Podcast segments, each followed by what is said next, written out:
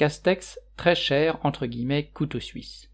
Le CDD de l'ex-premier ministre aura duré 22 mois. Contrairement à l'immense majorité des travailleurs en fin de contrat, Jean Castex ne subira pas la galère de Pôle emploi.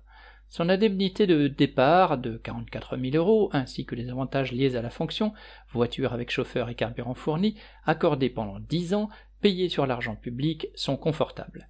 Ils lui permettront au moins de vivoter dans son bourg des Pyrénées-Orientales, loin des exorbitants tarifs parisiens. De toute manière, lorsqu'il a été appelé à Matignon il y a deux ans, ce haut fonctionnaire était réputé pour être l'un des mieux payés du pays, accumulant, grâce à ses diverses fonctions, qui lui valurent le surnom de couteau suisse, environ 200 000 euros par an, de quoi refaire l'isolation de son pavillon. Ces modestes émoluments de l'énarque ont été bien gagnés à défendre les intérêts du patronat. Présenté lors de la succession d'Édouard Philippe comme l'homme du déconfinement, Castex est un homme politique de la vieille droite de tradition catholique, membre de l'UMP puis de LR.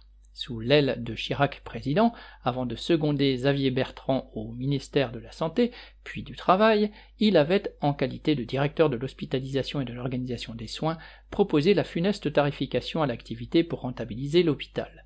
Ces bons et loyaux services à la bourgeoisie ont ajouté à son plan de carrière, à la fin du mandat de Sarkozy, le secrétariat général adjoint de l'Élysée. Les capitalistes du CAC 40 peuvent trinquer à sa santé en se réjouissant des richesses accumulées pendant ces deux dernières années de crise économique et sanitaire, les 100 milliards de cadeaux du plan France Relance, puis les 26 milliards du plan de résilience y ont amplement contribué. Viviane Lafont.